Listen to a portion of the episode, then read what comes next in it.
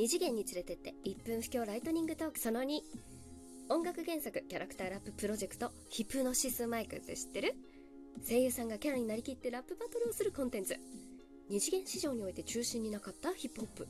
ラップに触れてこなかったオタクも楽曲提供者に惹かれるヒオタクも一目置く巨大コンテンツへと進化。現在第2回ラップバトルが開催。ディビジョンという3人1チームで18人がまさに言葉の刃で争う。一番を決めるのは私たちの投票。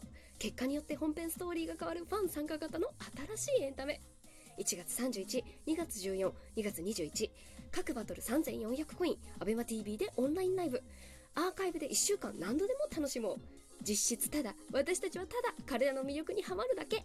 初めて知るあなたには総再生回数4億突破の公式 YouTube で要チェック。声優さん楽曲歌詞キャラデザ何でもあなたの金星に触れたら嬉しい。ラップって楽しい。それがヒプノシスマイク。